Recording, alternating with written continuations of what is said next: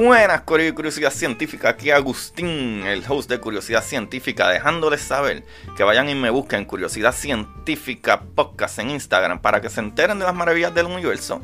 Y no solo a mí, también vayan y chequen la red de podcast de prsinfiltro.com, donde se encuentra Don Juan del Campo con su podcast Café en Mano Podcast. Ahí está Ana con su podcast El Pocket de Finanza y está Jai con su podcast Mamacita Down to Earth. Vayan y chequense eh, todo, ¿verdad? En prsinfiltro.com slash podcast para que se diviertan. Y no solo eso, PR Sin Filtro también es la compañía que te puede ayudar con tu imagen digital, tu intro, tu outro, tu, todas las cositas que tú necesitas, tu imagen de podcast o lo que sea trabaja con prsinfiltro.com para que, ¿verdad? Te lo disfrutes, Corillo. Te pueden ayudar y disfrutar al mismo tiempo. Eso es un win-win. So, vamos allá con el capítulo.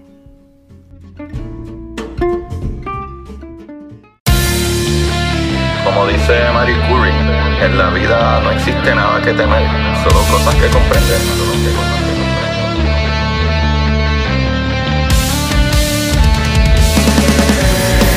Recuerden correr y buscar la manera de aprender que más le divierta.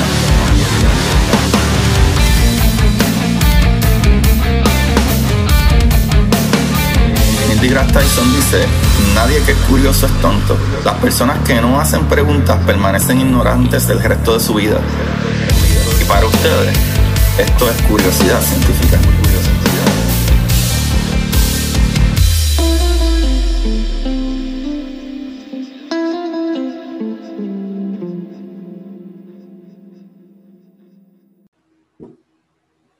Buenas, Corillo y Curiosidad Científica. Bienvenido a otro capítulo más donde aprenderemos, ¿verdad? Una que otra cosita del universo.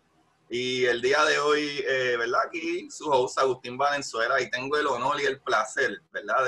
De, que me acompaña mi co-host del día, Corillo, Omar Muñiz, a.k.a. Rompelo Todo. Omar, ¿cómo tú estás? Hey, todo bien. ¿Cómo te encuentras, Agustín? Bien, bien, bien, bien. Este... Qué bueno estoy excited, estoy emocionado porque, no, de verdad, honestamente estoy emocionado. Hablamos un poquito antes de, esto, pero yo te estaba diciendo eso mismo, de que eh, para los que no saben, tú eres parte del podcast eh, con Cristina Sánchez y Camila eh, Monclova de, de, Yo Esperaba Más de Ti, y muchas veces yo estoy escuchando y ustedes tienen un montón de facts que en mi vida yo he escuchado. O sea, tienen como un conocimiento de muchas cosas que a mí me vuela la cabeza. Ya, no sé, uno se educa a veces en un montón de cosas que le interesan, a veces parecen random por un montón de gente, pero ya, yo a veces era de de uno, uno se acuerda de un montón de cosas pequeñas así de todo, randomly, como que tienen a la mente como te preguntan, no te acuerdas que te acuerdas hasta que alguien te lo menciona y tú, oh, ¿verdad? Y lo menciona, no sé, eh, mucho random facts. No, y no solo eso, en verdad, eh, para los que no saben, deben ir al canal, porque aparte del vacilón y la comedia, en verdad... Eh, hay un montón de temas que son súper serios, eh, como el último tema pasado, que creo que es algo que se debe hacer más popular, lo de la violencia especialmente hacia la mujer, las violaciones etcétera, son temas que son bien difíciles de tocar. Eh, y, incluso se lo comenté eh, a Cristina, como que, wow, en verdad, escuchándolo me molesta y me pone furioso, pero entonces significa que ustedes están haciendo un buen trabajo mencionándolo para que esas cabezas que a lo mejor no lo han pensado digan, ah, diantre, esto está mal, ¿sabes? Esto de, abusar de, cualquier persona, pero en específico, obviamente, por biología, ¿sabes? Un hombre usualmente tiene más poder que una mujer, usualmente, ¿sabes? Al menos que sea una mujer que está en UFC, que me pueden partir la cara en cualquier momento. Entiendo. Eh, sí, la manera que ellos tocaron el tema eh, fue la manera correcta. Lo que Camila dejó saber, como lo que ustedes hablaron, eh, y es algo que también es, es, social. En este país le, hacen, como dice, la vida imposible a una mujer llevar a cabo una acusación de acoso sexual o de violación contra un hombre. Luego los rape kits, un reportaje hace mucho de los rape kits, que eran miles de rape kits en ciencia forense Imagínate, este, la cosa es que eso no solamente en Puerto Rico, es hasta en Estados Unidos también, en muchas jurisdicciones también pasado los rape kits, que es algo que ya parece como instituto, que es, no parece, que ya es institucionalizado. Y hay estados que hasta le piden fotografía, evidencia fotográfica a la mujer, ¿me entiendes? Después de ese evento, es como que es algo traumático y te quieren seguir poniendo el dedo en la llaga. Bueno, es un tema bien fuerte que se tiene que tocar y qué bueno que lo llevaron a cabo porque pues le han estado dando, no le han dado, no le han dado el, la cubierta mediática que se merece, a ser honesto. El caso de Añasco específicamente, como que lo han barrido debajo de la alfombra y es triste y doloroso. Y yo no jamás quisiera estar en la no, mano, ahora, ahora, ahora que tú lo dices, me pongo a pensar cómo suena la palabra el rape kit. ¿Sabe? Ya hay algo institucionalmente puesto de que tienen unos equipos, un kit o sea, como si fuera la loncherita de llevar al almuerzo, que es algo común, como si fuera un, un PPE, ¿verdad? De los doctores, un Personal Protection Equipment. Como, ah, no, sí, eso existe, eso está ahí, como el botiquín de las curitas por si te raspa. Hay un equipo que es común que está en los hospitales por si te violan. ¡Wow! ¡Qué común! Diantre, si lo piensas así, Sí, punto, sí, que ya algo que es tan común que hasta institucionalmente existe algo pues eso es lo que deja saber el estado social que tenemos, básicamente, que, ocurre tan frecuentemente. Eh, y no todo va a salir en la noticia. A veces tú lees una noticia un martes, ah, pues una violación entre piedras. Hubo una el miércoles, o sea, tú el segundo ahora el jueves en otro lugar y no salió en la noticia porque no todo sale en la noticia. Sí, que, no salga no significa que no pasó. Sí, que la primera plana es que Tito el Bambino se puso unos Ah, es la primera plana. tiene un cañón en el Fortran, chico. ¿Qué carajo pasa? Y ahora, fíjate de eso.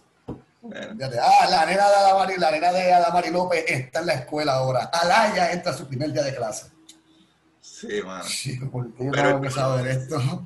el problema de eso es la educación. Y hoy vinimos a aportar a la educación, papá. Para los que no sabían, Omar tiene un PhD en mecánica ah, ah, ah, no, no, no, no. No, mira, por eso meten uno preso por decir que uno tiene lo que no tiene. es mentira, es mentira, pero sí tenemos una curiosidad que es casi un doctorado en curiosidad.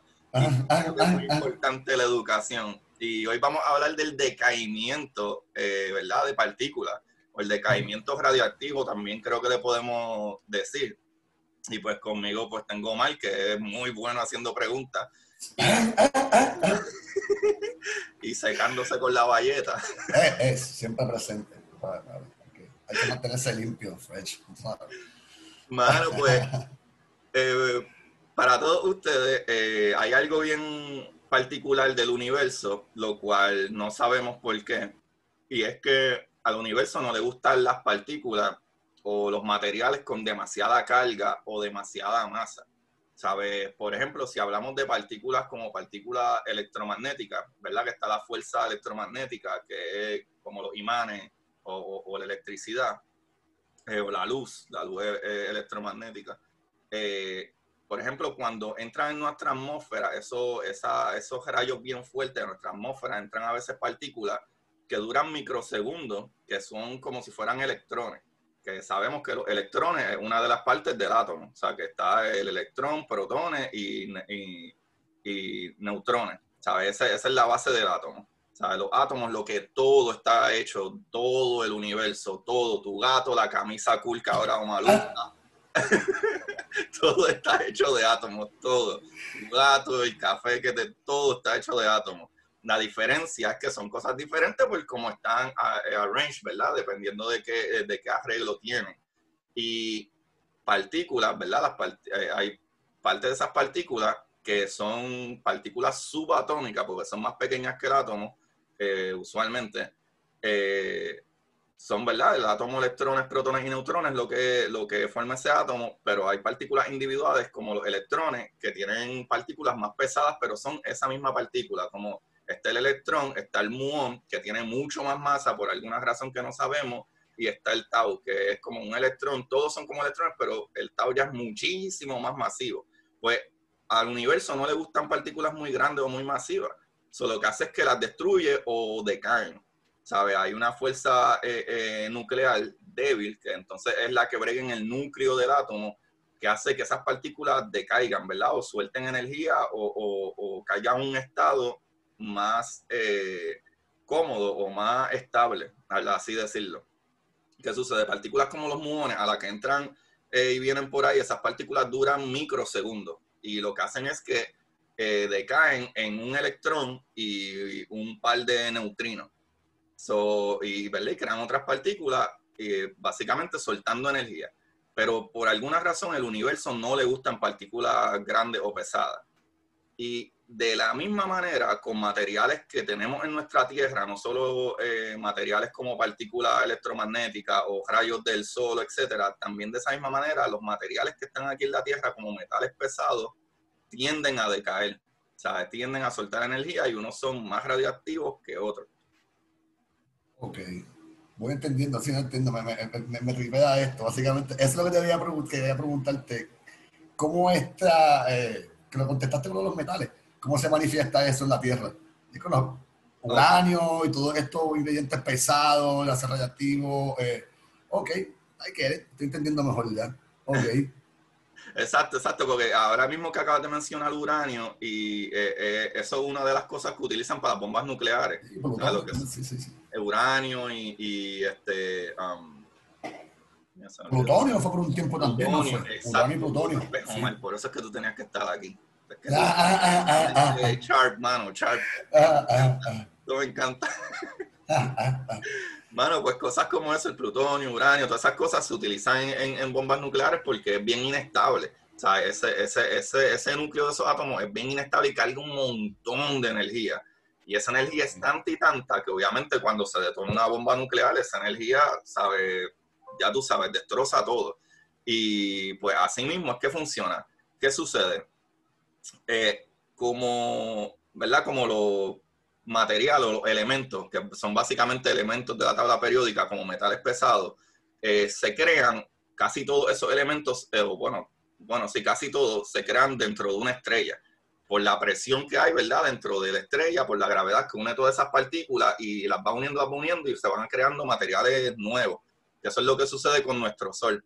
Cuando nuestra estrella, ¿verdad? Está, está creando esa luz, lo que hace es que todos esos gases, que la mayoría es eh, hidrógeno, pues el hidrógeno en esa estrella se va, la, presión de la gravedad, ya que hay tanta masa eh, de hidrógeno, la gravedad la sigue apretando, apretando, apretando y, crea muchos choques, ¿verdad? Nucleares, que es lo que hace que se unan esas partículas eh, eh, en esos protones y crean nuevos materiales. Va cambiando de, de, hidrógeno a helio, de helio a carbón, a silicón y se van creando más materiales más pesados hasta que llega materiales como el hierro, que ya no se puede fusionar porque es un sólido y hasta que llega el punto que explota la estrella y esos materiales se regan por todo el espacio, ese polvo y diferentes materiales, carbón, eh, otros tipos de gases que son más pesados eh, y todas esas cosas. Eh, y ahí entonces son materiales que caen a la Tierra o a un planeta, en nuestro caso en nuestra Tierra, y por eso es que tenemos esos diferentes materiales. Eso es cuando una estrella explota es porque ya se convirtió en hierro, ¿verdad? Eso no tengo duda cuando la estrella muere, como quien dice, porque ya se fusionó completamente, se convirtió en un bloque de hierro básicamente, es que boom, explota ya. Exacto, es básicamente eso. No necesariamente se fusionó completa, pero ya no tiene suficiente eh, energía para evitar que la fuerza de la gravedad contraiga todo. Y lo que hace es que explote en ella misma. Por ejemplo, tú, si tú tienes suficiente helio, tú puedes transformar de, digo, eh, hidrógeno que es como la gran mayoría de las estrellas, eh, es un montón de hidrógeno. Pero esa presión de la gravedad que sigue empujando, empujando para que todo esté más cerca en un, punto, ¿verdad? Eh, circular, eh, pues lo que hace es que fusiona, ¿verdad? Esas partículas están chocando y plan, y, y ahí es donde sale esa radiación, que son los fotones, que es la luz, que por eso es que vemos luz y por eso es que sale todas esas ondas de luz. Y eso es como si fuera un colisionador de partículas, pero natural, que están todo el tiempo chocando, chocando, chocando. ¿Qué sucede? Los materiales se convierten o se crean cuando tú chocas una partícula con otra, ¿verdad? En este caso, eh, eh, hidrógeno, y, esa, y esos protones de ese núcleo llegan tan, tan cerca que la entonces ahí entra la fuerza nuclear fuerte y no deja que se separen. Y ya entonces, mientras más números de protones tú tienes en un núcleo, son diferentes elementos. Por ejemplo, el hidrógeno tiene un protón. Su número atómico es 1. ¿Sabes? Su masa atómica es X. Eh, si tú, lo, si tú chocas eso y unes dos protones, entonces ya tú tienes otro elemento que tiene en su núcleo dos protones que ya no pueden escapar porque la fuerza nuclear fuerte los está agarrando. Y entonces, ¿cuál es el número atómico de, del helio? Ya de hidrógeno pasa a helio, porque tiene dos protones, ya otro material. Y así sucesivamente. Por ejemplo, tú sigues mezclando ah, cosas como el oxígeno. El oxígeno son ocho protones. su número atómico es 8 porque tiene ocho protones en su núcleo y cosas que tienen ocho protones en su núcleo es oxígeno. So, que hay una progresión natural como que hidrógeno, helio, al de tres protones, al de cuatro, al de cinco y por ahí para abajo, entonces se va creando eventualmente con los millones, billones de años vida. Ajá, materiales, elementos, Ajá, pues poco a poco, sí, silicón, todo esto está formando lo que pues eventos. Ok. Exacto, pues, exacto. Ok, ahora, ahora, hace mucho más sentido la clase de química ahora, ¿viste? Missy Gibbs no lo explicaba así, no lo explicaba así. exacto, exacto, es sencillo. Es, ponerle un poquito de, lógica, es sencillo. Ok, makes sense. ¿Qué sucede? Cuando ya la gran mayor de, porque lo que sucede es que cuando el hidrógeno está tratando de entrar a ese núcleo, pero se fusiona, esa misma reacción nuclear empuja eh, esa fuerza de gravedad y después sigue empujando y vuelve fusiona y vuelve y empuja y vuelve a tratar de seguir empujando la gravedad y vuelve, se fusiona y empuja. Pero ¿qué, qué sucede? Cuando la cantidad de, de, de, fusiones o materiales que hay en el centro ya no pueden fusionar y crear explosiones, por ponerlo así, ya, ya la gravedad es demasiado fuerte y, y, y, el, y la misma compresión de la estrella no tiene, ¿verdad? Los materiales que hay en el centro no tienen cómo funcionar, fusionar más para volver a empujar o mantener estable esa estrella. ¿Qué pasa? Entonces, cuando llega ese punto de que tú no tienes materiales, que casi todo está convertido en hierro o metales pesados que no pueden fusionar, como gases y cosas así, y, carbono y, y, silicón y todas esas cosas, pues lo, que, lo único que le resta a la estrella es que se comprime tanto que implosiona en ella misma. O sea, y ahí es que el, eh, eh, la muerte de, de, una estrella como tal. Lo cual, se llama eso? Un black no, eh, se le puede llamar una supernova, pero no todas las estrellas se mueren en una supernova. O de la misma manera, todas se mueren de diferentes maneras también. todas básicamente tienen un tipo de explosión, pero una supernova es cuando realmente esa estrella explota y, y, esparce todos sus su, materiales por ahí para abajo. Pero Las imágenes de mente esas de la viola, así como que. Así como alrededor de un centro. Así, Pues ese otro tipo de estrella, las nébulas cuando una, una, estrella explota y se convierte en una nébula, que son esas fotos bien bonitas. El Horsehead y todas esas, sí, que son bien dementes esas fotos. Exacto, como la Helix Nebula, la Helix Nebula que sale en, el programa este Cosmos. Yo creo que la, la portada de Cosmos. La Sagan. Sí, sí, sé cuánto dice. Un bien bonito, azul. Ajá. Sí. Pues eso es una, una nebula esa estrella explotó, pero no tiene el mismo impacto que una supernova. Una supernova destruye todo por ahí para abajo. Estas estrellas a lo mejor son un poco más pequeñas como nuestra estrella. Nuestra estrella cuando explote eh, se cree que por su tamaño va a terminar siendo una nebulosa. No va a ser una supernova, que fue la estrella que nos dio vida a nosotros, a nuestro sistema solar. ¿Sabes? Se entiende que cuando nuestro sistema solar se creó fue porque hace como 5 billones de años una supernova explotó y todo ese material, gas, polvo y, elementos estaban ahí flotando y ya tú sabes que entonces se siguen uniendo, se siguen uniendo, todo ese gas se une y crea una nueva estrella y los materiales y residuos que quedaron pues son los otros planetas y nosotros y por ahí para abajo. Ok. Pues, me, encanta cuando los movimientos de manos que haces así. Tanto que yo, lo, yo me lo visualizo y todo, todo juntándose, convirtiéndose en lo que hacemos nosotros ahora.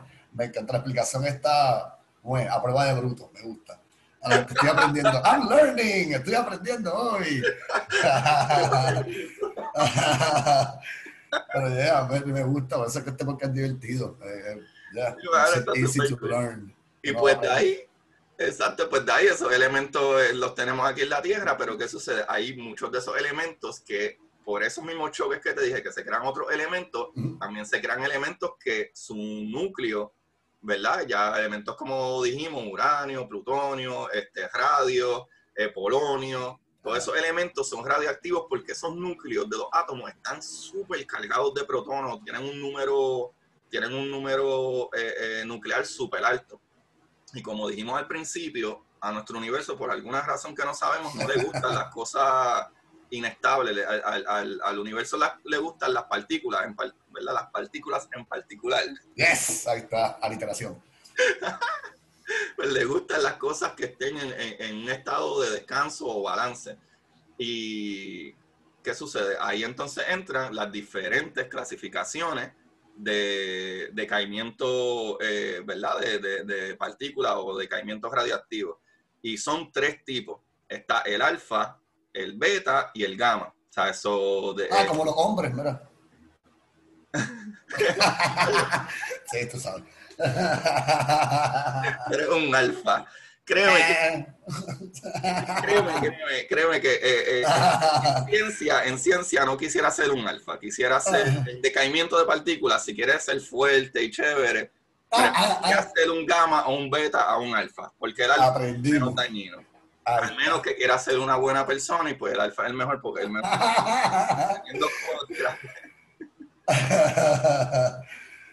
Ay, bueno.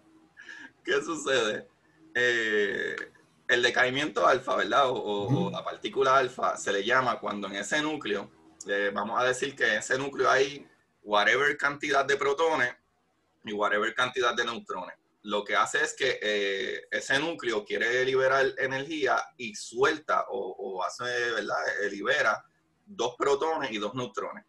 ¿Qué sucede? Esos dos protones y dos neutrones, si te pones a pensar, básicamente lo que está liberando es una partícula de ¿qué? De helio, que tiene dos protones. Eh, y entonces ya ese material no es el mismo material, ya va decayendo un material más liviano porque perdió dos protones y dos neutrones.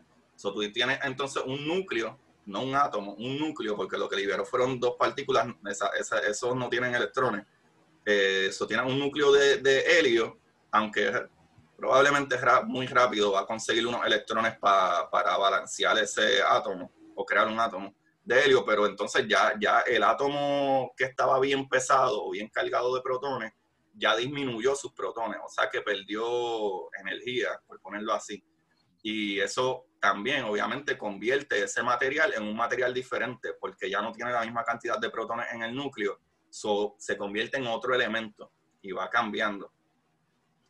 Y ese, es como que la primera, ¿verdad? El primer tipo de, de decaimiento eh, de partículas o de caimiento eh, eh, de radiación o, partícula alfa. Ese es el, número uno.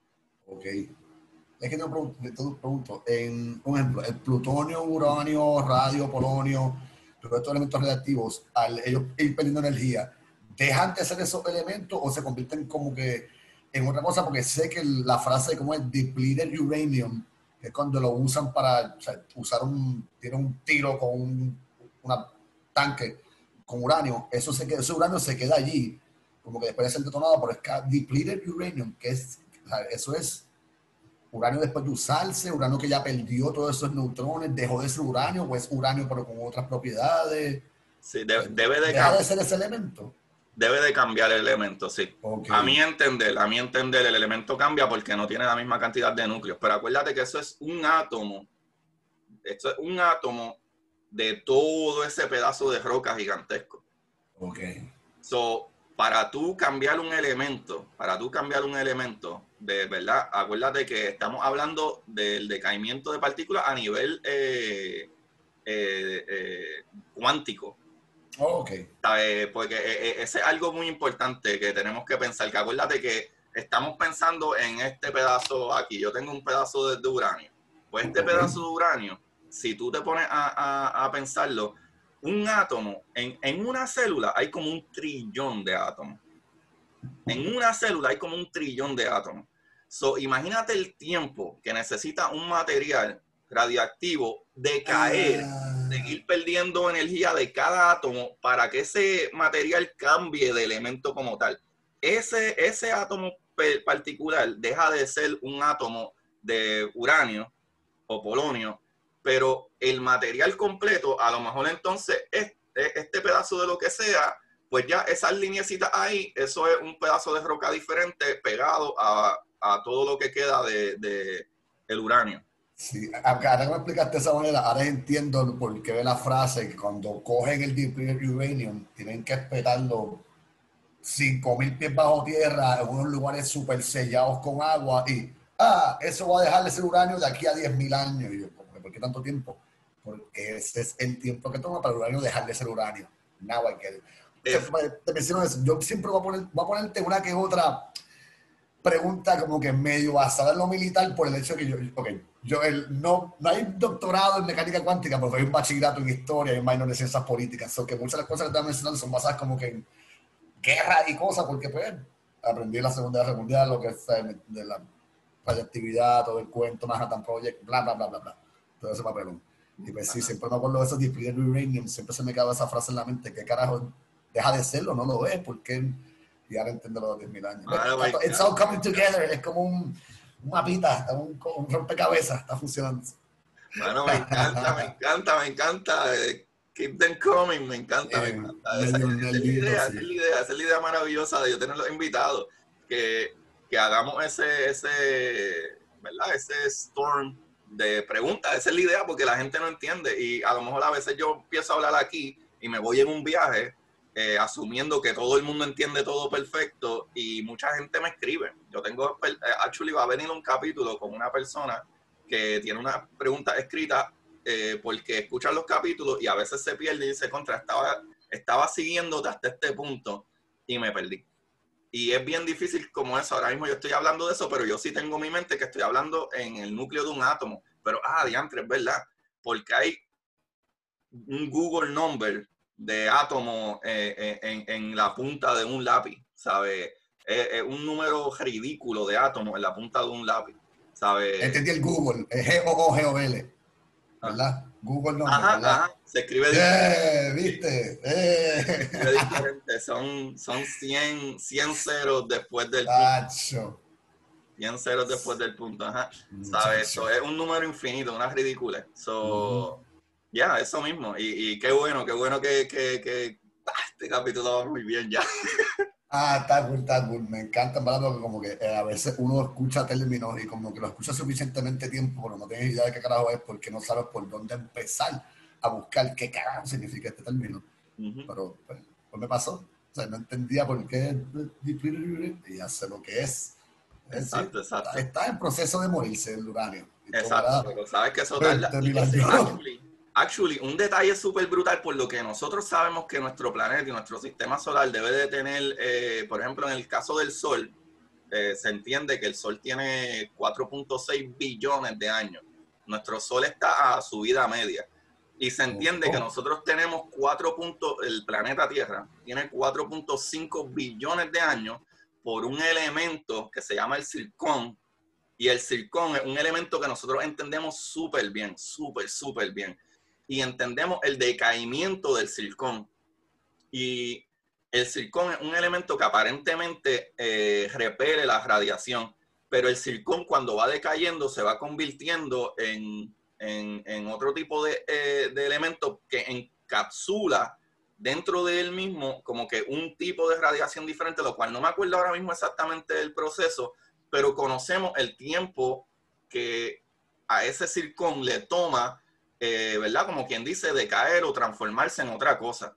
Y tenemos eh, ejemplos de ciertos elementos, ¿verdad? De ese elemento circón que podemos estudiar y decir, ah, diantre, este pedacito de roca tiene que llevar 4.5 billones de años para ahora estar transformado en esto.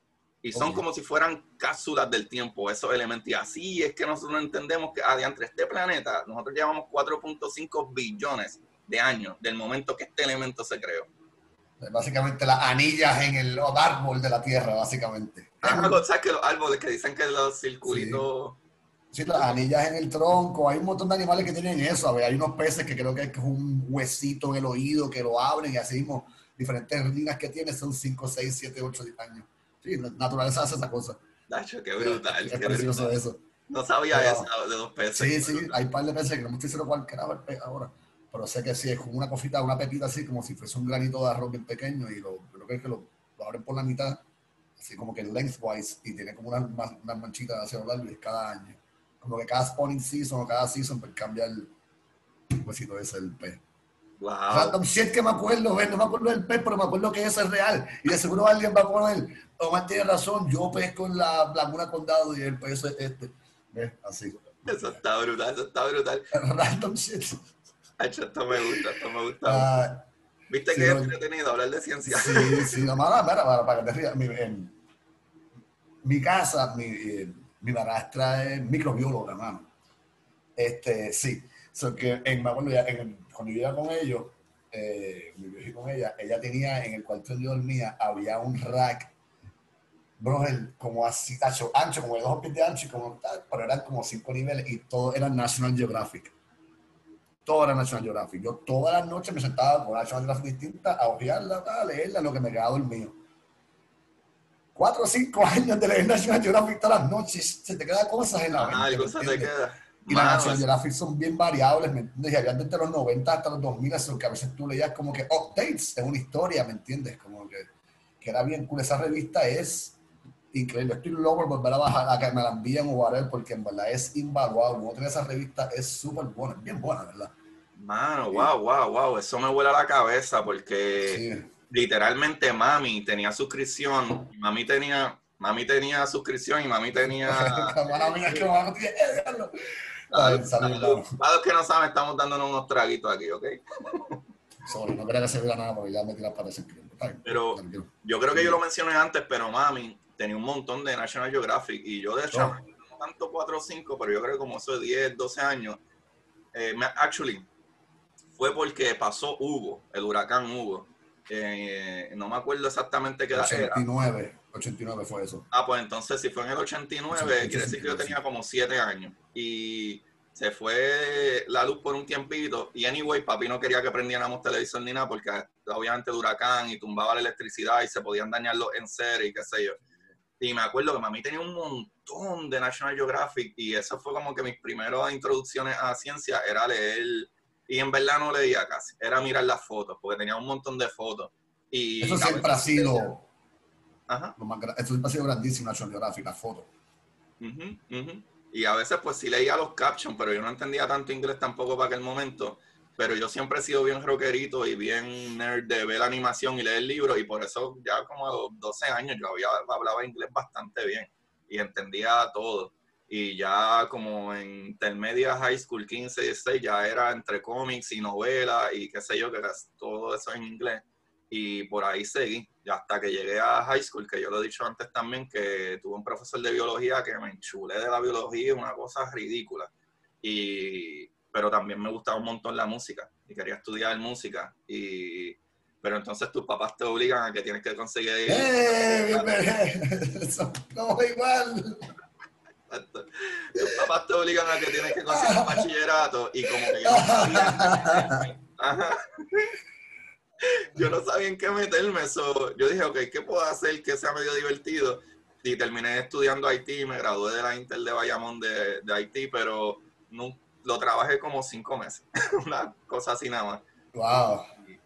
Y, mano, hubiese estudiado físico, biología, y lo que sí fue, después que me gradué, pues entré al conservatorio de música y estudié eh, dos semestres ahí, pero también por los chavos, pues también tuve que cortar porque era de mi boche, pero aprendí un par de cositas, pero lo, no, mano, lo más importante yo creo que es que yo pensaba como que, ah, diantre, esta gente tiene un bachillerato, y no bachilleratos, PhD, son doctores y por eso ellos saben de esto. Y después me di cuenta que, ah, de yo puedo aprender esto hoy en día, que es lo más brutal, el Internet. Yo puedo aprender de esto cuando yo quiera y por eso es que estoy en este camino. Eso es lo que me ha sorprendido un montón. Y me quedé como, pero él estudió esto. No, no, ese es su, su, su hobby, él se dedica a leer de esto. como, para, para, para, para. ¿Cómo es? Como que sí, ¿no? Y ahora me entero que estudia Tahití y toda la cosa, y como que, wow, sí, me ha pasado más o menos lo mismo, como que quiero estudiar música, como, bajarte pelado, pues, quiero estudiar ser mecánico. Mecánico, mal. La otra microbióloga, y una doctora, cabrón, no, tienes que estudiar en la universidad, y pues, no sé. Yo, Sacho, entré en música en la universidad donde estaba, en la Intermetro, papi. Eh, entre música ahí, me di cuenta que, me di cuenta que eh, tocar música no es lo mismo que sentarte, quemarte las pestañas con el dandaluz y la cosa, y como que I fucked up. Historia, y terminé historia, la cosa es que a trimestre y se hizo las millas. Omar, te gradúas en seis meses, ¿qué? No. Cogí un minor para estirar el tiempo, me gustó la cosa, pero fue por sacarme por cogerlo. Aprendí un montón, pero Debe haber sido mecánica o algo. a mí siempre me gustó ingeniería mecánica. Esa nerdería, o sea, make shit move, de construir cosas, aprender cómo todo se menea, pues siempre me ha gustado. Eh, nunca es tarde. Y como tú mismo dices, en el internet uno aprende mucho, así que sentarme.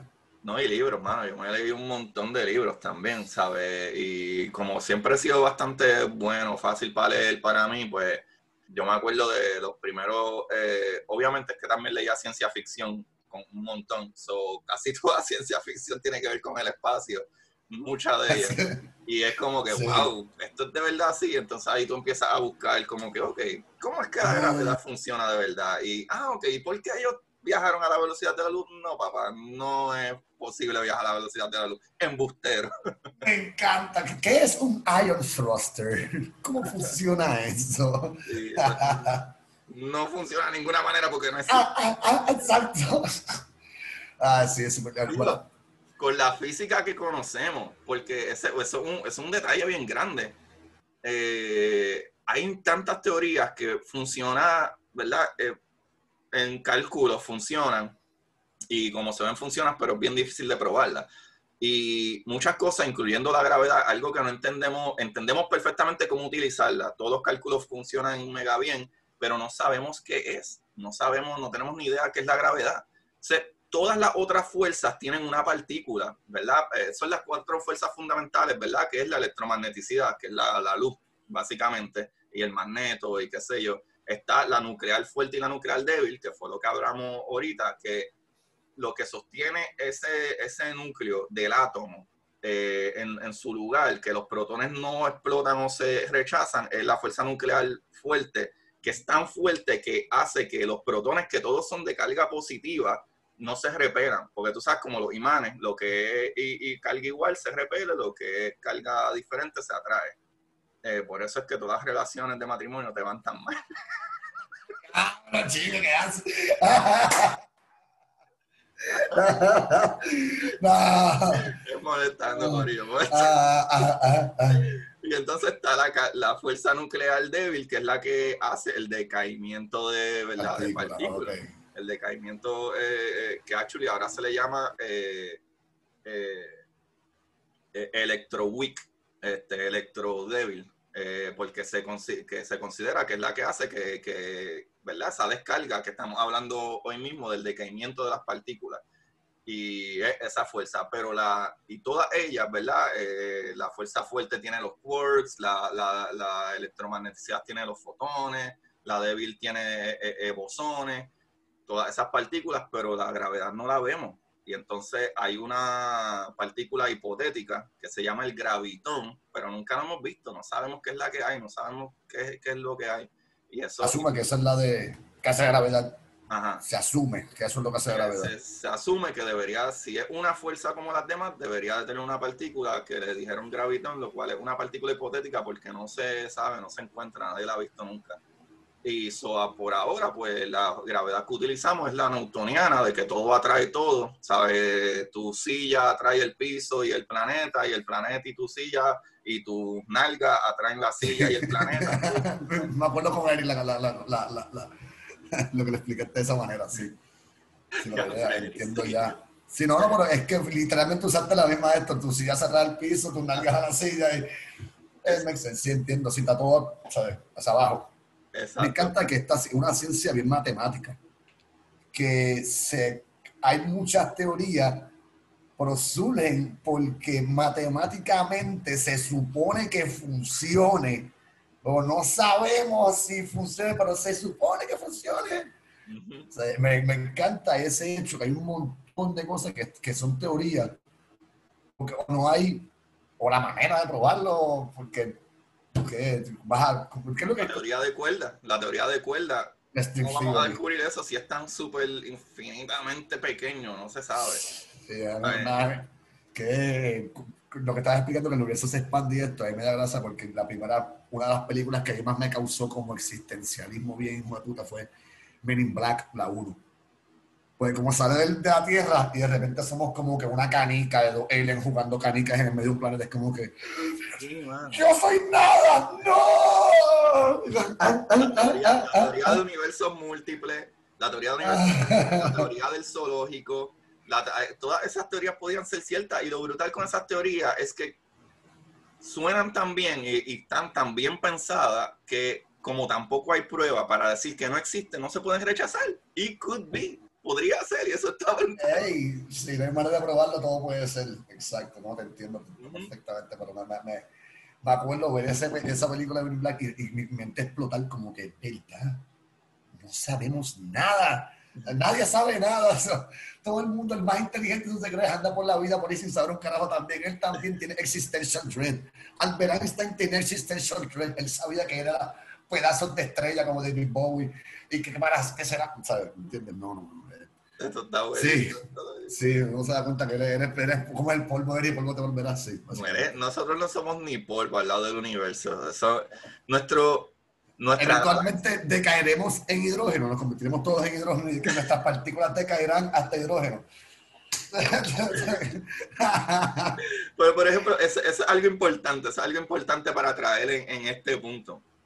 Eh, si tus átomos están eh, básicamente ordenados de una buena manera y están estables, pues están estables, se mantienen ahí como en, en posición de descanso, se puede decir. Por eso es que nosotros estamos creados y no es como que vamos a esperar a que decaigan nuestros átomos, ¿sabe? Eh, porque ya están eh, eh arranged, no sé cómo se dice. Sí, Arranged en español, pero anyway, arreglados, ya están arreglados de una manera específica que estamos estables. Por eso es que estos núcleos de estos átomos decaen porque no son estables, básicamente, o, o están eh, rearreglándose o reagrupándose constantemente, que eso nos lleva a el decaimiento, el segundo tipo de decaimiento, que es el decaimiento beta. O sea, ya hablamos del alfa, que el alfa es que eh, eh, ese, ese, núcleo del átomo pierde dos protones, dos neutrones, y va cambiando ese átomo en específico, va cambiando y ya es entonces otro tipo de elemento. Ese átomo es de otro tipo de elemento. Y ese es el decaimiento alfa o, o la partícula alfa. Entonces está la beta, que es un decaimiento que tiene un poco más de energía y tiende a ser usualmente que dentro de ese grupo de un montón de protones y neutrones, los, los protones tienen una masa un poquitito más pequeña que los neutrones. Los neutrones tienden a ser un poquitito más pesados que los protones. ¿Qué sucede? Ese neutrón dice, ah, yo estoy cansado de ser un neutrón, ya no me gusta esto, yo quiero ser más como mal que Omar es cool. Y lo que hace, y lo que hace, ah, ah. que suelte energía, suelta energía y emite un electrón o un positrón y entonces decae a convertirse en un protón. Pues esa energía que suelta, ese, ese protón y o electrón, eh, ¿verdad? Es la radiación que suelta básicamente el decaimiento y se convierte ese neutrón en un protón. De igual manera, si viene una onda de energía bien fuerte, se le podría dar energía a esos protones y que choquen ahí eso, y esas partículas y, y crearse una partícula más pesada. Pero usualmente en una partícula, ¿verdad? Un átomo que está en descanso, una partícula que está en descanso, por ejemplo, un neutrón, si un neutrón solo, que hay un neutrón que tú sueltes en el universo vacío, ese neutrón solamente puede perder la energía y convertirse en un protón por la ley de conservación de energía. So, de ese protón, ya como tiene menos masa y menos energía, tú no puedes volver a hacer un neutrón porque el neutrón tiene, eh, tiene, más masa, ¿verdad? Por la ley de conservación de energía. Pero en ese núcleo, básicamente, eh, la, la, radiación o la partícula eh, beta es cuando, por poner un ejemplo, es, esas partículas cambian de ser un neutrón a bajarse a ser otro protón. Y nuevamente, entonces ya habrían más protones. eso también podría cambiar el elemento. La masa nuclear sigue siendo la misma porque tiene la misma, tiene la misma masa entre protones y neutrones, más o menos, pero entonces ya, ya tendría un protón más, o sea que otro protón, que es un número nuclear, entonces ya sería otro elemento también, un elemento más pesado. Ok, entiendo, voy, cachando, voy cachando, esto es súper interesante, bro, la verdad. Adelante, ¿falta qué? El gamma. Gamma. Esa es la radiación de Hulk, ¿verdad? Exacto. El Gamma Rays, ah, la de los Fantastic Four, que todo el mundo se convierte en Sí, sí, sí. ¿Verdad? Sí, sí, sí. Ve, ve, uno aprende. Sí, sí, Hay cosas que Exacto, exacto, pero les voy a, les voy a bajar un poquito de, la fe. la radiación gamma no te vas a convertir en ningún superhéroe. Te vas a quemar por dentro, algo así violento, ¿verdad? la radiación te puede quemar.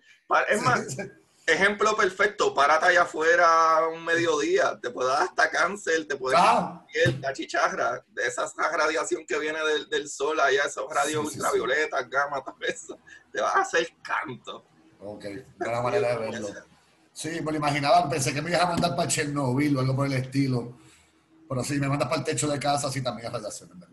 Exacto, exacto. La diferencia es que esta radiación viene de un, de un elemento que está aquí en la Tierra y que la otra radiación viene directo de la estrella, en nuestro caso el Sol. Pero, eh, pero la, lo que es igual de la radiación que viene del Sol y la radiación gamma en decaimiento de partículas es la misma, es una radiación electromagnética, que es como la que viene de la luz, que es el Sol, que es electromagnética. So, en eso son, hay similitudes. So, eh, diste un, un clavo. Gracias, Esta radiación de Chernobyl es la misma radiación gamma o la que puede venir de una estrella del sol y esas explosiones del sol allá loca que hay. a, mí, yo tengo una curiosidad siempre bárbara con el, lo de Chernobyl este, y con lo que está ocurriendo con lo, lo que ocurrió en Fukushima, hermano, porque el de Fukushima fue yo pienso que hasta se tornado un poco peor por el mero hecho de que se liquió toda esa agua, ¿me entiendes? De que estaba en esos contenedores hacia el mar. Ahí hay una manera de contenerlo bajo una estructura de cemento armado como quieren hacer con Chernobyl. Ahí está. A merced de... Hey, tiraste las cartas al viento, yo creo que vamos a jodernos todos. Pero, pero fue, ya pasó, tú sabes, progreso japonés. Tú sabes un dato curioso de eso, un dato curioso de eso para que veas lo algarete que está la gente cuando tiene la cabeza volando. Cuando ellos iban a tirar ese, esas primeras bombas nucleares, había un miedo, un terror infinito de que todo el planeta se prendiera en fuego. ¿Por qué? Porque en nuestra atmósfera hay un montón de, hidrógeno, ¿sabes? Y el hidrógeno es in, ¿Cómo sabíamos? Con todos los cálculos que hacían, nadie estaba seguro si el planeta se iba a prender en fuego completamente y explotar por la reacción nuclear que da explosión que llegara a, iniciar todos esos gases en, todo el planeta. No se sabe. Eso fue un chance que nos se tomaron. Fue, yo creo que la más grande fue eh, la zarbomba, que fue en Rusia, que es, tú a veces ves como, la, como una comparison en tamaño de que Hiroshima, Nagasaki, oh. en un test en el medio del desierto y zarbomba, ya es como que, ¿sabes? Que los rusos lo, lo, lo probaron en el medio de Siberian Wasteland, ¿me entiendes? Como que no, no hay nadie por mil millas, perfecto, tirar aquí.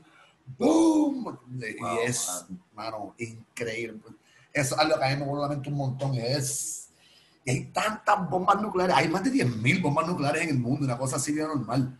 ¿Sabes? Como que hay 10.000 posibilidades de que... Hay un montón de, material, hay un montón de material para crear una bomba. Un montón. Es ridículo, es un montón la capacidad de nosotros desaparecer todo. La explosión, nada es. La, explosión esa que pasó la semana pasada en, la semana pasada. Sí, en, hace como una semana y media, En el Líbano, en el Líbano. Sí, hace como semana en el Líbano, sí, correcto.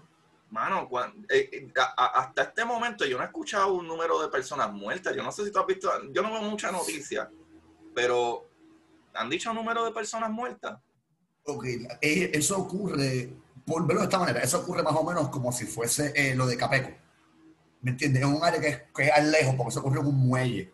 Y era un, si me equivoco, un almacén que estaba lleno de, de como un fertilizante que estaba decomisionado, pero era un montón eh, y no habían sacado la cosa. La cosa es que el, como el fertilizante tiene que respirar eso, fertilizante. Y hubo un fuego y algo y escogió y eso explotó el Oklahoma, bueno, eso es lo que te venden. El Oklahoma City Bomber, el Ted Kaczynski, el Ted Kaczynski no. Se me olvidó, Kaczynski shit. Anyway, ese dude, el, lo que lo utilizó para explotar ese edificio fue fertilizante. Y eso es súper, súper, súper flamable bien inestable. Y por eso fue que explotó de esa manera, pero... Sí, yo creo que, yo creo que se convierte en nitrógeno de nitrógeno de carbono, algo así. No estoy 100% seguro en qué se convierte, pero sé que es bien Yo tampoco, yo tampoco. Yo no soy tan bueno. Es como que, Sí, yo me leí el manifiesto, ¿cómo es el, el Communist Cookbook? Ese, ¿Cómo es el, el, no, el Anarchist Cookbook? El Anarchist Cookbook fue... ¿Tú sabes cuál es ese libro? Hay un... Diablo, eso, eso, eso es Internet 96, 97. Unos chamaquitos haciendo un loquito, en el 2000. Eh, era un libro que te vendían que era como que... El, era Anarchist Cookbook, creo que la te a hacer como que molotov y estupideces y pipe bombs. Oh, a la picar, a la picar lo sacaron una circulación y como que te ponían un watchlist después del Patriot Act, así que ya, ya, ya me jodía más con eso. Pero acuerdo de ese librito. no es que no quería ser un rebelde, pero pues a una vez se lo dan ganas de ver que. No, no, no. no. Eh, casa explotaba un par de cosas. Yo viví en el campo por un par de años. Pues, mano. eh, eh, Gacha, ya estoy pasando bien chévere, hermano. Estoy pasando un poquito. Yo te quería preguntar acerca de de Chernobyl, porque es como lo más recientemente volvió a salir a la, a la luz pública por la serie, que no sé si la llegaste a ver la de Netflix. No, mano. Ya, bien me dijo que tenía que verla. Y Eric también me dijo que tenía que verla. Es bien buena porque eh, hasta lo, el casting, hasta el casting, tú buscas, por curiosidad, yo soy una de estas personas que a veces ve Netflix y lo doy mucha causa, si estoy solo porque busco el nombre de la gente para ver la persona. Y cuando buscaba los nombres de las personas, mire mi hermano, el casting director se ganó su chavo, porque era bien parecido a la persona real que en la vida real, porque esas personas llegaron a salir en televisión y se convirtieron en figuras públicas, porque la nación estaba pidiendo contestación acerca del desastre que ocurrió, pero ellos salían, y la gente sabe quiénes son. Y eh, eh, es como un, es un poco desesperante verla, porque tú sabes el final es como ver la pasión de Cristo. No me cuentes qué pasa en la pasión de Cristo, papito. Lo, lo ponen en una cruz, hermano. Tú sabes lo que pasa. No, tú no sabes lo que es la Biblia, bro. Tú no has leído la Biblia, no, te, no cogiste clase de religión, mi hermano. Ay, no me cuentes, papi, tú sabes lo que le pasa a Cristo, por favor. Ahora es la versión ficción que Cristo sobrevive. ¿qué? No, no, hermano, pues tú ves, tú ves Chernobyl sabiendo que el final de aquí a par de episodio se va a joder la cosa, mi hermano, y bien feo. Y lo llevan como por accounts de personas que estuvieron allí, como fue el desastre, como la mala decisión de varias personas, opresión desde arriba a los dueños o a los que, manejaban eso allí. Eh, lo que tenía duda verdaderamente quiero saber, no sé si tú sepas, eh, sabes lo, lo, lo, que se está llevando a cabo allí y cómo algo, alguna manera que se pueda arreglar eso, supuestamente encontrar un hongo que se alimenta de radiación, algún revolú así, yo no sé. No. duda, a mi, de nuevo. a mi entender, yo tampoco soy un experto en, en, todo, pero a mi entender, la radiación, lo único, y de muchos eh, documentos que he leído, lo único que tú puedes hacer con la radiación es darle tiempo. No hay otras maneras de tú evitar la radiación, es el tiempo. Y número dos, por eso es que la medida de radiación, ¿sabes? Como cuando tú vas a medir electricidad, amperes, pues si tú vas a medir el nivel de radiación, se llama eh, TI, que si no me equivoco, eh, son las siglas para Time Index, como que el tiempo de duración de la radiación. So, no, no, que yo sepa, no existen hongos ni nada que, que tú puedas, o sea, la radiación simple y sencillamente, como lo que estamos hablando ahora, sigue decayendo, decayendo, decayendo y puede tomar cientos de miles de años en, en decaer, ¿sabes? Y eh, eh, es que esa es la cuestión, es por eso es que tenemos que entender estas cositas como los diferentes tipos de decaimiento, alfa, beta y gamma, porque eh, el alfa es un tipo de radiación, pero un tipo de radiación, ¿verdad?, que, de, que decae es bien débil. Como que tú pones una hoja de papel y ya para esa, esa partícula de que traspase. Tú tienes la beta, tú tienes la radiación beta y la radiación beta puede atravesar el papel, pero a lo mejor no puede atravesar un papel de aluminio. Ahí la para. Que igual que la radiación débil como de comunicación, por eso es que cuando tú te montas en un ascensor se te cae la llamada, porque son eh, ondas de radio, radio, ¿sabes? Que una onda de, eh, eh, una onda electromagnética que es bien débil. La onda de radio, igual que el celular, las puertas del ascensor o esa caja de metal no es bien difícil que pueda traspasar. Pues, pero entonces cuando llega a la radiación gamma, que es la última que estamos hablando, esa radiación es bien peligrosa y es bien fuerte. Esa radiación tú necesitas un, un pedazo bastante grande de, metal o algo sólido para evitar esa radiación. Y algo que es súper bueno, que tú lo mencionaste ahorita, es el agua. El agua, tiene, eh, ¿verdad? Radiación dañina como la radiación gamma, que es el tipo de radiación que viene desde el mismo sol las estrellas.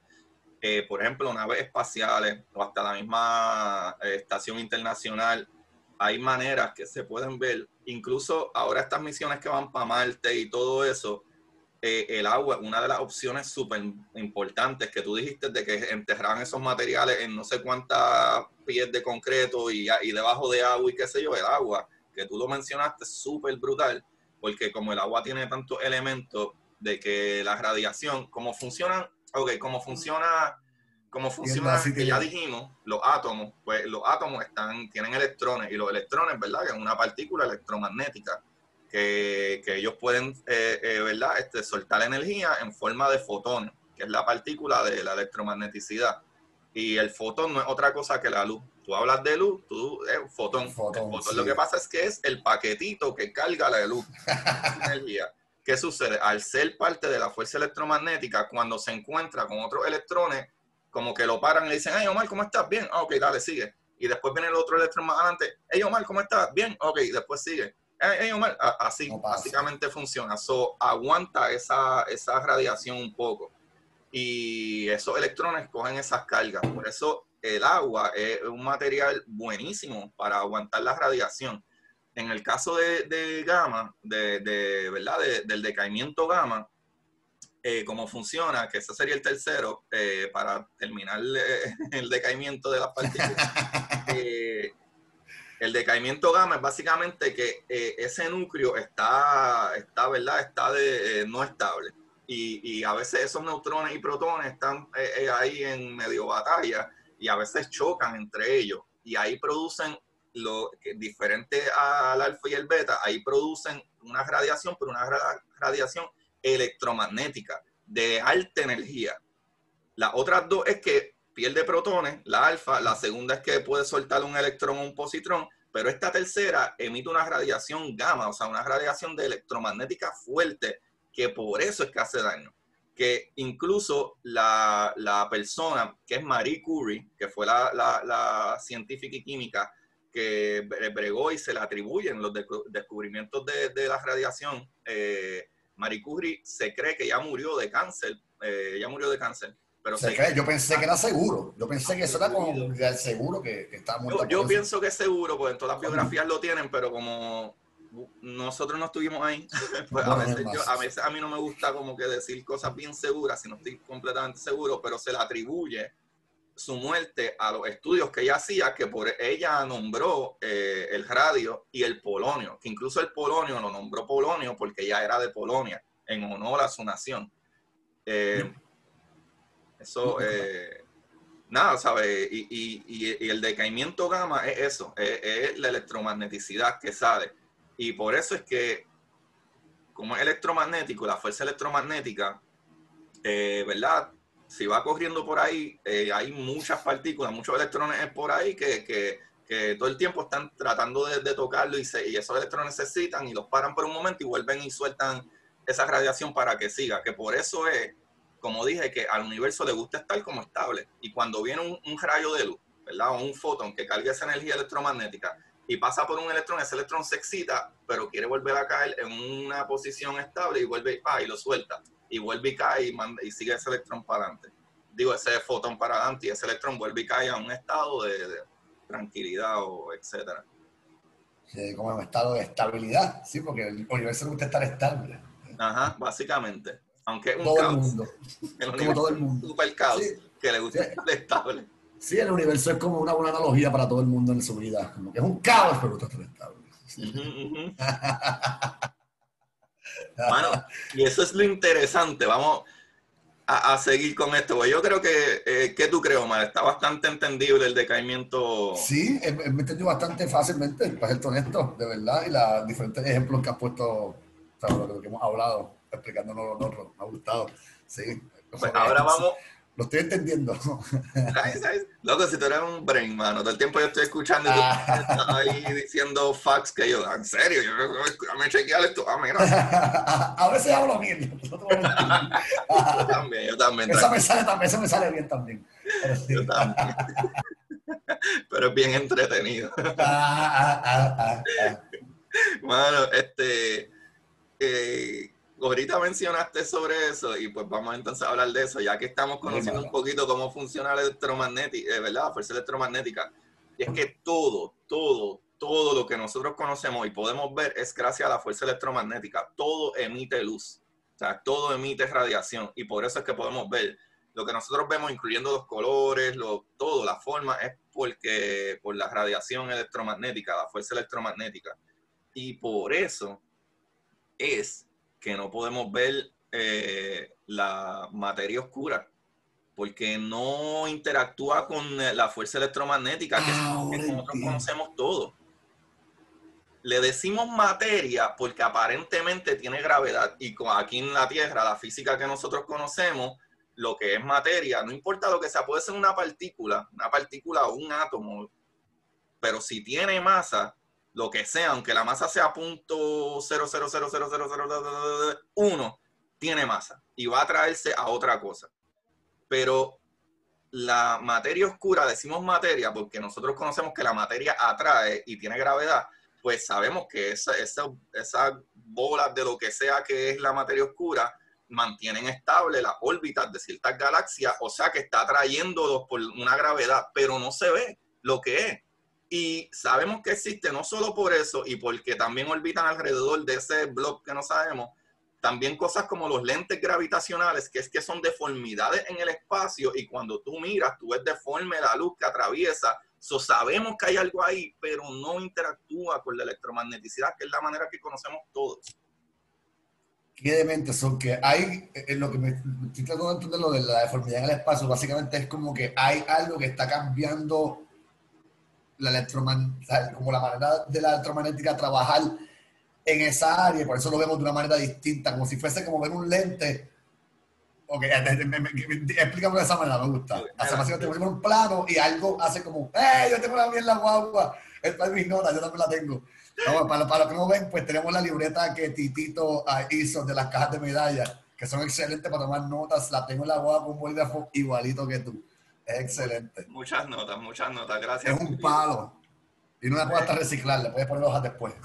Pues mira, Hacho, sí, está bien nice. Y para colmo tiene un par de cositas cool que me hizo. Uh, qué cool. Titito es el mejor, te dije que Titito es el mejor. Ah, ah, eh, eh que pues es gran Titito. Eh, esta, eh, la, eso que tú estás diciendo, estaríamos hablando de la gravedad de Einstein, no la de Newton. La de Newton, todo atrae todo, o las cosas caen a 9.8 yardas cuadradas por segundo, y eso se multiplica ¿verdad? La velocidad.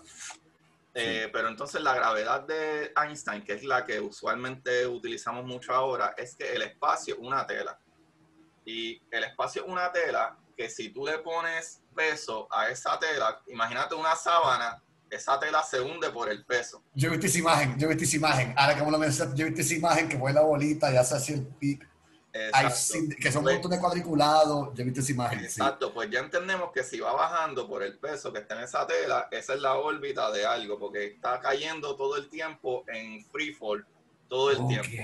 Pues, ah, el, espacio, el espacio que miramos y no se ve nada en el espacio, pero igual está doblada la tela, cuando viene la luz, que tú, estás, tú eres el observador de allá, si yo te tiro luz de acá, pero el espacio está doblado, se deforma la luz que va viajando. Y entonces tú ves como si estuvieras mirando por una botella, por la parte de atrás de una botella, que se ve como la luz deforme, porque el espacio está deforme. Y entonces ahí tiene que haber algo porque está doblando la tela del espacio. Y es lo que está creando la gravedad, pero que no se sabe porque no interactúa con la electromagneticidad. Se supone que la, la, tela no se doble, pero entonces hay algo que está doblando la tela, pero no se ve, más que la carita gusta. qué demente. Entiendo mucho mejor ahora porque, porque quizá ahí tiene que haber algo porque no está llegando lo que se supone que llega donde llegue. Ok, ahí hay algo, pero. Ah, qué demente. Me encantan a veces la, los ejemplos que utilizan para explicar algo tan difícil. Es como que. una sábana. Así como que, Sí, sí. ahí fue que yo me acordé, porque ahí me acordé que había esa imagen de que ah, los cuadritos que le ponen el de se ve. Sí, sí, sí, qué, qué cool, mano, me encanta. Sí, sí, sí. Eh, eh, es- este es el estudio de lo que jamás entenderemos, pero creemos que sabemos, porque se supone que el papel se da de esta manera, pero no sabemos y no hay manera de probarlo, así que seguiremos estudiando y aprendiendo a ver qué carajo pasa. Pero lo encanta, brutal. Qué loco. lo brutal, lo brutal con eso, lo brutal con eso es que ya no hay duda, o no debería haber duda alguna, que la gravedad de Einstein es eso. Porque número uno, vemos eh, los hoyos negros y no hay, no hay manera de que un hoyo negro no se haga, al menos que algo, una tela colisione y se hace el hoyo. Número dos, hay un, hay un observatorio que se llama LIGO, eh, Large Interferometer eh, eh, Gravitational Wave Observatory. Exacto. Y LIGO ya vio la, ya, ya vio la, la onda gravitacional, o sea que vimos ripples. Imagínate que tú tiras algo en una sábana o en el agua y cuando cae, que hace? Y Esa es la, la frase literalmente, a ripple through space. Ajá, Esa frase ajá. clásica como... Literal. Ok, ya tú ves, de nuevo, frases que tú escuchas de niño, que ahora tú entiendes por ah, pues eso es lo que significa esa frase. Y- Obviamente, eso, básicamente un hoyo negro es que se rompió esa sábana y no sabemos si llega otra sábana o qué pasa. Ajá, colisionó y a lo mejor la, la sábana lo que hizo es que se cayó y ahora hay un hoyo tan profundo que en vez de haber una gravedad pequeña, imagínate si la gravedad es un super hoyo. ¿Sabes? No hay manera que tú escapes de eso. No hay manera que tú bajando puedas volver a subir porque es que está demasiado roto. No es como que tienes un más o menos una, una, una, ¿verdad? una rampita zángana que puedes seguir y con tu misma rotación puedes salir de ahí. No, no, no. Si tú la, si tú la doblas lo suficiente o la colisionas lo suficiente, no hay manera que tú vayas a volver a salir de aquí. Tú vas para abajo todo el tiempo. Yo no, santo, yo- a lo mejor estoy Mandela Effect yo también aquí. Siento que he visto como que imágenes de que se han visto que hay un hoyo negro y pasa algo de luz. Y, eh, De hecho, las estrellas. Eh, y hace todas esas formas geométricas que haz lo que se va chupando hasta que y se lo chupa. Sí, Sí, eh, eh, eh, eh, demente. De primera, la mejor manera de explicar lo de hoyo negro es como, de primera, tú te acuerdas la, la jovencitas en plaza que tú tirabas la peseta y dabas vuelta. Ah, exacto, exacto. Cuando tú comprabas la- lo- lo- los chicles, esas las bolitas. que Ah, era- esa, ah, esa una no, la otra también, pues, te acuerdas, esto en plaza hace años, que era como una cosa cuadrada, que era como, que era como un embudo gigantesco, que tú pones la peseta, la peseta iba dando vueltas hasta que está... y de los jueguitos. de los- sí, sí. Básicamente, nada, los fueron allá tratando de quitarle más pesetas al pueblo. Pero este, sí, me van a explicar que si se pegó, ya va para adentro, va para adentro. No hay manera de escaparse, que coja para arriba, va para abajo eventualmente, porque no hay. La fuerza que te da es más de la fuerza que trae el, el, el, el objeto que está cayendo. Sí, mano. Sí, mano. Así mismo es, así mismo es. Wow, brother, este capítulo está súper bueno. Gracias, brother. Yo le he pasado de. Igualmente, hermano. De mente. Wow. Algo que podemos, eh, para que la gente tenga idea de qué sucede cuando te das radiación que es mala, eh, para, ¿verdad? Como que para concluir, aunque yo he mencionado eso en otros capítulos, pero cómo funciona la radiación que es mala. Por ejemplo, tú tienes eh, partículas alfa, beta, una cosa, pero cuando llegas al punto de gamma o la radiación del sol o cosas así, es que esa, esa, esa radiación, ¿verdad? Electromagnética, como ya dijimos, que la electromagneticidad, si tú estás pasando algo que también es electromagnético, como la luz, los electrones tienden a, reaccionar con ellos, como dije ahorita. ¿Qué sucede? Si tú tienes una, una partícula, ¿verdad? O una energía lo suficientemente fuerte, tú tienes un átomo que sea estable, que sea tu- de tu cuerpo, y viene una radiación súper dura y atraviesa ese átomo, lo que hace es que le quita electrones a ese átomo. Y entonces ese átomo ya no es un átomo estable, y entonces hay una anomalía, porque tienes más protones que electrones. Y ahí es donde se empiezan a dañar ese tipo de, de, de estructura, que ahí es donde empiezan las anomalías y ahí es donde tú tienes células cancerosas y cosas que no deben de ser. Por eso es que si tú te vas a tirar... Ajá, dime. No, no, la radiación lo que hace es pasar por tu cuerpo y quitarle neutrones y protones a tus células saludables en tu cuerpo y convertirlas en cancerosas básicamente. No, no le da protones ni No, neutrones. le, qui- le, le quita. Le quita electrones. Le quita electrones a tu cuerpo. Que te pasan por tu cuerpo y te quita electrones a tu cuerpo. Le demente. partículas de los electrones, de los Y átomos. entonces las células tuyas se dañan. Ok. Entonces, so para que eso átomo es que. estable, tiene que tener la misma cantidad de electrones que protones. Por eso la gente le da mucho miedo a hacerse MRIs, ¿verdad? Este, eh, eh, ¿cómo es? Magnetic Resonance Image o lo, el rayo X. Exacto, resonancia magnética, ajá. Ajá, yo- resonancia yo creo que magnética de radio. Ajá. Eh, la gente le da mucho miedo a hacerse eso, pero es radio. Lo que, eh, pero da que tú te asustas y hace mucho ruido, pero el ruido son los magnetos moviendo, poniéndose en No. orden, pero la gente no le tiene tanto miedo a los rayos X, los rayos X son dañinos. Exacto. Por eso es que tú puedes ver tus huesos por dentro, porque te atraviesa, esa luz te atraviesa y te está noqueando electrones o partículas de esos átomos y te está haciendo daño. Pero yo creo que la- el tiempo de la foto radio X creo que es como que 0.1 milisegundos. Es como que ¡ta! una super foto bien rápida, ¿verdad? Lo que te expone Pero es que es que es luz. Es luz, es radiación. Bueno, sí. ¿Tú, sabes, ¿Tú sabes cuál es la velocidad de la, la radiación, Corillo? Son No sé, pero me vas a decir ahora. 300 mil kilómetros por segundo. O 186 mil, 186 mil millas por segundo. Segundo, no hora. O 300 millones de yardas por segundo. Algo ridículo. Por un eso- pana que tiene una técnica que es más rápido que esa luz de que tú hablas, papi. es de Cagua, el cabrón es de Cagua. Papi, puedes acelerar todo lo que tú Ah. pero milésima de, de la velocidad de la... Mira, montate Ay, con Eri allí de, de, de- calle y que... Cacho, ah. Dale, él, tuvo, él tuvo un técnica, Eric tuvo un técnica. Seguro que tú como técnica si eres más cago que... y es de calle y tiene que haber... No vacile, va a irme da un tiro, tú no sabes. él anda- O un punto ocho, un punto ocho, no dos. No, yo creo que fue un técnica, creo que fue un técnica, yo creo que él tuvo un técnica, no vacile. Yo creo que sí, el chamaquito. Mano, esto está súper bueno. ¿Dónde conseguir, bro? Para que la gente te envíe besos, abrazos, cariño. y Muchacho. Y mandas para el carajo también me van a enviar. Este, mi Instagram es hashtag underscore rompelo todo.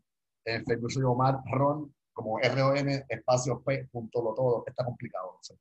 Eh, rompelo todo no aparecía. Sí, pero Y si nada, romperlo todo. Ay, sí aparece él, exacto. Y también en Twitter también estoy como underscore rompelo todo también. Este, ya, me pueden buscar por ahí en todos los martes, bueno, bueno, todas las semanas. En Desparada más de ti con la chica, bueno, no todas, una no. Y con la chica en Desparada más de ti, este, ya, ahí con Cristina, con Camila y con Eric, y Titito ahí también metiéndole, ya, en video, en la página de Desparada más de ti, y ya, en Twitter. Sigan a Cristina y a Camila también. Súper, súper. Mira, este, yo usualmente traigo un libro o por lo menos una... eh, digo, cuando yo estoy solo usualmente hablo de algún libro o algo, pero eh, muchos muchos invitados, eh, antes de irse, yo les pido que me digan algún libro, no tiene que ser de ciencia, puede ser fantasía, o alguna recomendación, pueden ser películas, pueden ser lo que sea que quieras darle a nuestros escuchas. Mano, este, déjame ver qué te puedo dar. Fue libro, un libro siempre bien random que por alguna razón yo siempre recomiendo a veces. Que no es tan bueno, pero siempre me gustó y me cambió la vida de chamaquito. Es Las venas abiertas de América Latina, de Eduardo Galeano. Le han hecho 75 fucking revisiones, pero pues, no me meto las patas en un par de cosas. Pero es un buen libro para aprender la manera que pues, nos enseñaron religión y modales en América, los europeos, este, tú sabes. Eh, podcast, obviamente, yo esperaba más de ti. Sigan, ¿no? Este, Claro, claro. eh, ya, hermano, y lo que mencionó ahorita, vaya, che- hablando de este mismo tema, Chernobyl. Eh, si no la han visto, háganse el favor, es muy buena.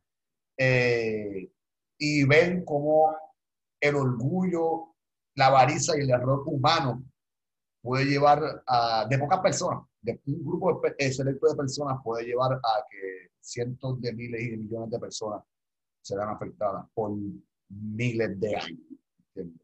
Todo por dinero. Es, es bastante impactante. Sí, hay de todas las emociones, como que dices, es, es- es. Eh, de querer tocarte ese tema contigo, pero sí. No sé. Eh, ya, fuera de eso, ahí te dejo, no sé, ya, ya, ya, ya, ya, ya, estoy rambling, ya estoy rambling, ya estoy rambling. Ya está. Mano, a mí me ha encantado, mano, yo he pasado súper brutal, de verdad, de verdad que sí. Y Corillo, para los que no sabían, hoy para mí es un día súper, súper, súper especial. Y por eso quería una persona que yo sabía que iba a pasar brutal. Ah, ah, ah, aparte de que soy un fan, pues, eh, eh, eh, ¿verdad? Como ya te dije, siempre tú tienes como que conocimiento de cosas que yo ni, me, ni lo pensaba. y la idea número uno de grabar esto, lo cual no hice capítulo el jueves pasado, porque quería que saliera para el capítulo del lunes, es que hoy, se cumple mi capítulo número 100 del podcast. ¡Yeah! Vamos, este el 100 no sé cómo sentirme, estoy hasta colorado y todo, yo creo, estoy como sonrojado. Bueno, yo como machoso, yo como machoso, chico, tú me hagas esto, de decir. Mano, qué especial, qué especial, brother. Esto está súper bueno. Esto está me encanta, yes. Ahí está, los 200 tienes que venir de nuevo. Dale, hey, me apunte, hermano, seguro que sí. Estamos aquí siempre. Corillo, eso ha sido todo por hoy. Yo soy Agustín Valenzuela, su host de Curiosidad Científica y recuerden siempre buscar la manera de aprender que más le divierta. Yo y Omar le decimos, chequeamos. Y para ustedes, esto es Curiosidad Científica.